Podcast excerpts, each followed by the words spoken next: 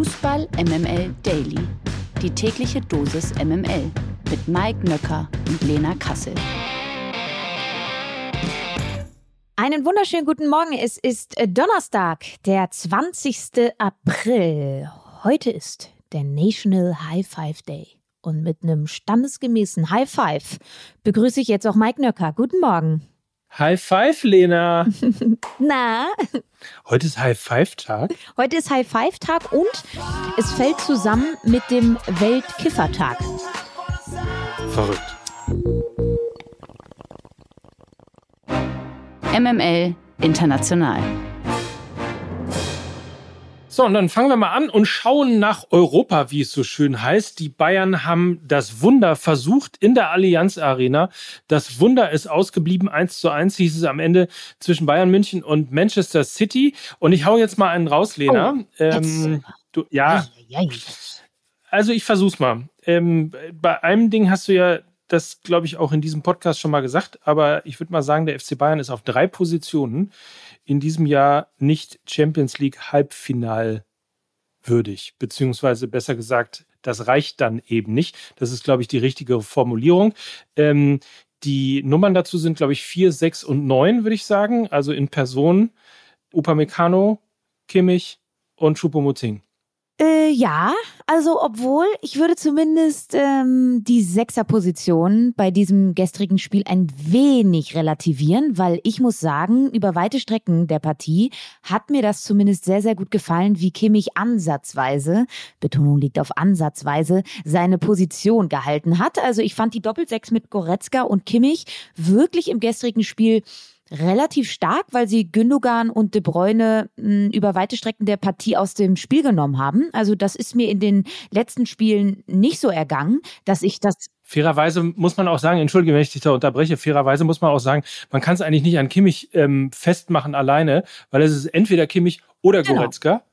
Ja. Ne? Also insofern ähm, tut man, wenn man nur Kimmich sagt, natürlich ähm, jeweils, äh, und wenn ich nur Gerötzka gesagt hätte, auch jeweils äh, dem anderen natürlich unrecht. Voll. Also ich fand die Doppelsechs, und das muss man dann immer in der Gesamtheit sehen, also die Doppelsechs fungiert ja ähm, als Duo in diesem defensiven zentralen Mittelfeld. Und das hat mir zumindest äh, gestern im Spiel sehr, sehr gut gefallen, auch im, im Hinblick auf das Hinspiel, wo das wirklich gar nicht gut geklappt hat. Wir können uns da an das äh, eine Tor erinnern, wo eben Rodri frei zum Schuss kam, weil der Sechserraum eben nicht besetzt war. Also das hat mir gestern ganz gut gefallen. Und zu Upamecano der hat halt Scheiße am Schuh. Der ist halt, der, der, der ist halt ausgerutscht, ja. Also natürlich kommt da alles geballt zusammen bei ihm und ich bin da auch der Überzeugung, jeder, der mal Fußball gespielt hat, der weiß, wenn irgendwann das Selbstvertrauen weg ist, dann ist alles eine self-fulfilling prophecy. Und natürlich ist nicht Matthijs de Licht ausgerutscht. Natürlich ist Upamecano ausgerutscht. Na klar, wie soll's anders sein? Der arme Mann, der hat Scheiße am Schuh. Ich würde ihm da noch nicht mal ähm, einen irgendwie wirklich krassen individuellen Fehler zugestehen, sondern der ist ausgerutscht. So, das ist sehr ungünstig. Wobei Michael Ballack ja gesagt hat, man muss auch irgendwas machen, um auszurutschen. Also, oder anders gesagt, er hat gesagt, man muss auch irgendwas falsch machen, um auszurutschen. Ja, also ich würde bei diesem gestrigen Spiel, und darüber reden wir jetzt gerade, würde ich weniger über die Sechserposition und über Upamecano sprechen wollen, sondern natürlich über Korn Neuner. Also ich weiß jetzt nicht, ob die mhm. Südkurve noch die Plakate von Korn Neuer hat. Vielleicht können Sie da einfach noch ein N reinschreiben, dann wird's passen. Sie haben keinen Neuner. Das hat man in sehr, sehr vielen Situationen gemerkt. Allen voran für mich äh, das 0 zu 1 für City maßgeblich für das Unvermögen, was momentan in der Offensive bei den Bayern ähm, los ist. Also sie hatten ja die Riesenchance vor dem 0 zu 1 von City das Tor zu machen und man dachte so, jetzt muss doch eigentlich da Chupomoting stehen und einfach nur noch den Ball reinschieben und im Gegenzug ähm, macht City einfach aus einer Nullsituation, und so war es ja wirklich, weil Upamecano ausgerutscht ist. Wäre er nicht ausgerutscht, wäre es kein Tor gewesen. Machen sie das 0 zu 1. So können dann eben die Gefühlslagen auseinanderliegen. Und ich hatte so ein bisschen das Gefühl, die Offensive der Bayern war, war wie dieses Kennst du dieses äh, Meme mit diesem Pferd, was hinten ausgemalt ist und sobald es nach vorne kommt, immer weniger geil aussieht? Ähm, so war ja, so war so war ungefähr die Offensive der Bayern gestern und ähm, wir können ja jetzt auch mal ein bisschen harte Fakten sprechen lassen. Äh, der FC Bayern seit dem Dortmund-Spiel ein Tor gegen Freiburg, ein Tor gegen Freiburg, null Tore gegen City, ein Tor gegen Hoffenheim, ein Tor gegen City. Und das ist natürlich einfach viel, viel, viel zu wenig, um, wie du gesagt hast, eines Halbfinales in der Champions League würdig zu sein. Und Tuchel, ja, also er hat äh, zwei seiner ersten sechs Pflichtspiele gewonnen. Das ist äh, ausbaufähig und ich würde sagen, ähm, Julian Nagelsmann hätte alle diese Spiele, glaube ich, nicht schlechter gemacht als Tuchel. Und äh, es ist für mich eine vollkommen sinnlose Entlassung gewesen. Punkt. Ich bleib dabei. Also die Mannschaft ist eher noch verunsicherter geworden, noch schlechter geworden als unter Nagelsmann. Das habe ich ja vor kurzem auch anhand der herausgespielten Chancen abgelesen. Ähm, das Spiel gestern war noch mitunter das Beste unter Tuchel, muss ich wirklich sagen. Ähm, aber sie machen halt in den entscheidenden Situationen die Tore nicht. Und so einfach ist dann manchmal auch Fußball. Wenn du die Tore nicht machst, gewinnst du keine Spiele. So einfach ist es unter dem Strich. Und ähm, nur noch kurz, ähm, nach dem Spiel aus der Südkurve, Zitat, Banner, Ziele dürfen verfehlt werden, Werte des Vereins nicht. Führungspolitik hinterfragen. Und ich glaube, das ist gesehen, ganz gut zusammengefasst. Die, ich, kann, kann allen Fans versprechen, dass wir und ich äh, auf die Werte des Vereins aufpassen werden. Ich habe das äh, Uli Hoeneß versprochen und habe ich Ihnen ja schon gesagt bei der Unterschrift. Und äh, ich werde, werde darauf aufpassen. Und äh, ich finde, dass die Werte klar formuliert sind und dass alle, alle im Verein und im, äh, an der Sebener Straße ihr, ihr absolut Bestes geben, nach diesen Werten zu leben. Und so werden wir weitermachen. Champions League ist dann ja auch immer in der Addition verlieren. Also insgesamt ist es dann eben ein 1 zu 4 gewesen gegen Manchester City. Ähm, wenn du 0-3 hinten liegst, mal als äh, den Hobbycoach Lena Kassel gefragt, wenn du 0-3 hinten liegst, hättest du anders aufgestellt? Ich hätte nicht anders aufgestellt, aber ich hätte früher gewechselt. Also ich habe mir einen Impuls in der Halbzeit versprochen. Äh, man hat gemerkt, dass Chupomoting nicht fit war. Das hat man, glaube ich, in jeder Situation gesehen, dass er irgendwie mit Hängen und Würgen irgendwie fit gemacht wurde für dieses Spiel. Es war aber allerspätestens nach 45 Minuten klar, ähm, dass er nicht fit ist. Und ich hätte den Wechsel, den Tuchel dann, glaube ich, ja ab der 60. vollzogen hat, hätte ich früher gemacht. Ich hätte früher Mathis Thiel gebracht, der im Hinspiel wirklich ein Impuls von der Bank war. Ich hätte früher Sadio Mané reingebracht, auch wenn man jetzt im Rückblick sagen muss, auch das wieder eine Einwechslung ohne jedweden Impact auf die Mannschaft. Also, ne? Also er kam rein und das, ich habe noch gedacht, unabhängig vom Ergebnis, du hast jetzt die Chance, Sadio Mané nochmal alle irgendwie ein bisschen abzuholen. Du hast nochmal so einen individuellen Glanzmoment, den du irgendwie zeigen kannst und der ist einfach ausgeblieben. Das heißt, man spricht immer vom besten Kader, den die Bayern je hatten oder seit langer Zeit hatten. Und dann schaut man auch, wie die Einwechslungen waren und die haben die Mannschaft nicht wirklich besser gemacht. Ne? Und das ist natürlich eine Pattsituation dann für Tuchel. Der sieht, dass er keinen treffsicheren Stürmer irgendwie hat und kann aber von der Bank auch niemanden Verlässliches nachliefern. Und das ist für ihn sicherlich auch sehr frustrierend. Spoiler Alert, vielleicht lag es ja auch am Rasen. Ach man. Vielleicht sollte man mal auf der Greenkeeper-Position einen Wechsel überlegen. Ja, ganz sicherlich. Also ich glaube, wir können das Thema äh, damit abschließen, dass ähm, die Bayern-Bosse am 24. März die Saisonziele gefährdet sahen sich dazu veranlasst sahen, Nagelsmann, Nagelsmann zu entlassen und äh, dann eben Thomas Tuchel zu installieren. Es ist einfach ein sehr unglücklicher Zeitpunkt gewesen, einen neuen Trainer zu etablieren, so spät in der Saison. So ehrlich muss man sein und das hat dann auch, und wir müssen jetzt uns ja, uns ja in diesen Tagen ein bisschen schützen, Mike Nöcker, dass wir hier nicht wieder als Bayern-Hass-Podcast abgestempelt werden. Ähm, Hand aufs Herz, liebe Bayern-Fans, das seht ihr doch auch so, oder? Inter Mailand gegen Benfica Lissabon. Da war was los, Lena. Ja, 3-3, ne? Ich hab's ja ein bisschen gesagt. Ähm, eine ungute Phase zu einem sehr unguten Zeitpunkt bei Benfica Lissabon. Es rumort, sie lagen dann ja in der 65. Minute auch schon mit 2 zu 1 zurück, haben einen frühen Wirkungstreffer bekommen mit dem Tor von Barella in der 14. Minute. Und wenn man sich ein bisschen die Statistiken anschaut. Und manchmal, liebe Freunde, manchmal sprechen Statistiken auch Bände. Und wenn ich euch dann sage, dass Inter Mailand fast 60 Prozent Zweikampfquote hatte, dann ist das der Schlüssel zum Halbfinaleinzug gewesen. Nicht nur im Hinspiel, da war es ja auch schon so, sondern auch im Rückspiel. War eigentlich offensiv eine ausgeglichene Partie. aber ähm, die Einstellung gegen den Ball war dann doch eine gänzlich andere bei Inter Mailand. Und was soll ich sagen?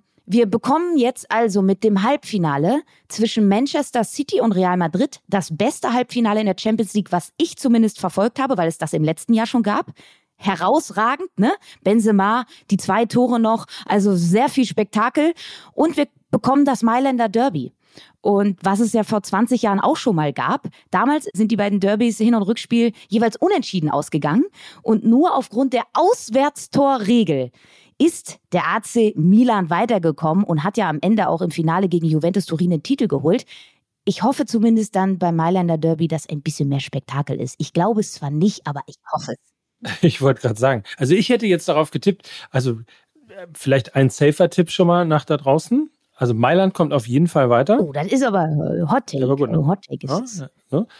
Und warte mal, das wird wie so wie, wie damals beim HSV in der in der äh, Relegation. Das wird so ein 0-0 und ein 1-0. Und dann ich ist glaube, Mailand weiter. Ich glaube, damit lehnst du dich nicht äh, ganz so weit aus dem Fenster. Egal, ob es jetzt das rote oder das blaue Mailand ist. So ist es. Die Halbfinalpartien finden übrigens am 10. und 17. Mai statt. Eurofighter. Heute Abend dann kämpft Bayer Leverkusen noch um den Einzug ins Halbfinale der Europa League. Um 21 Uhr ist die Werkself in Belgien bei Union Saint-Gilloise zu Gast. Hinspiel 1-1. Ihr erinnert euch, Lena, was braucht Leverkusen heute Abend, um in die Runde der letzten vier vorzudringen?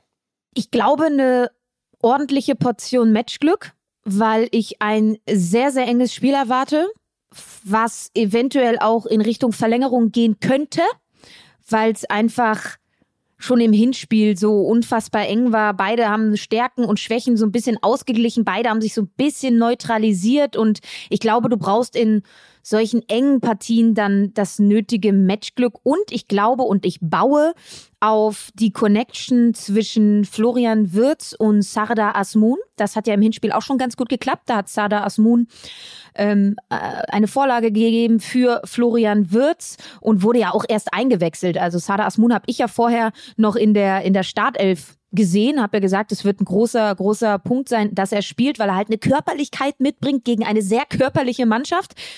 Und äh, Xabi Alonso hat ihn im Hinspiel erst äh, in der, glaube ich, knapp 70. Minute gebracht und er hat dann direkt den Assist für Florian Würz gegeben. Also ich glaube, die Verbindung von Sada Asmun und Florian Würz könnte ein Rezept sein, wo man Saint-Gilloise heute Abend wehtun kann.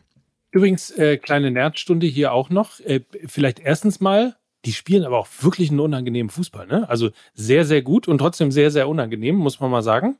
Ähm, und das Zweite, was ich noch sagen wollte, falls der ein oder andere mal morgen glänzen möchte oder vielleicht auch heute schon, je nachdem, äh, Saint-Gilloise und Brighton in der Premier League haben den gleichen Besitzer. Mm, was du alles weißt. Ja, hat er, du, mehrfacher Millionär beim Pokern. Na klar. So kann man auch zu Geld kommen. Redest du von Max Kruse? so ähnlich, so ähnlich. Weitere Partien gibt es ja auch noch am heutigen Abend. FC Sevilla gegen Manchester United. 2 zu 2 hieß es da im Hinspiel. Sporting spielt gegen Juventus Turin. Hinspiel gewann Turin mit 1 zu 0. Und Feyenoord Rotterdam, die gewann das Hinspiel 1 zu 0 und sind jetzt zu Gast bei AS Rom. Die MML Gerüchteküche. Der FC Bayern erweitert offenbar die Suche nach einem neuen Stürmer neben den bereits gehandelten Victor Ossimen und Randall Kolomoani soll sich mit Rasmus Höllund nun ein weiterer Spieler im Blick der Münchner befinden. Der 20 Jahre alte dänische Nationalspieler steht derzeit bei Atalanta Bergamo unter Vertrag und erzielte in dieser Saison sieben Treffer in 26 Partien. Wer ein passender Typ für die Bayern? Was würdest du sagen? Muss am Ende vielleicht doch äh, Lücke die Lücke füllen? Ja, also ich glaube eher Lücke als Rasmund Heulund. Also er spielt seine erste richtig gute Saison auf internationalem Topniveau, wurde ausgebildet beim FC Kopenhagen und ist dann zu Sturm Graz erst in äh, gewechselt und ist dann erst in dieser Saison zu Atalanta gekommen. Äh, bei Sturm Graz in der österreichischen Liga kam er in der letzten Saison auf nur 13 Einsätze, sechs Tore, ein Assist. Also ich glaube, das qualifiziert sich jetzt nicht unbedingt dafür, die neue Nummer 9 beim FC Bayern zu werden. Er hat natürlich jetzt ebenfalls in der EM-Qualifikation mit Dänemark so ein bisschen auf sich aufmerksam gemacht, gegen Finnland und Kasachstan insgesamt fünf Tore erzielt. Er ist von seinen Anlagen her auch ein Stürmer, der den Bayern gut tun würde. Mit seinen 1,91 ist er wirklich ein bulliger Mittelstürmer. Aber obwohl er so groß und massig ist, hat er noch wirklich unterirdische Zweikampfwerte. Also gewinnt wenig Kopfballduelle und so weiter und so fort und ist schlichtweg einfach noch ein Stürmertalent. Also so eins haben die Bayern schon mit Mathis Thiel.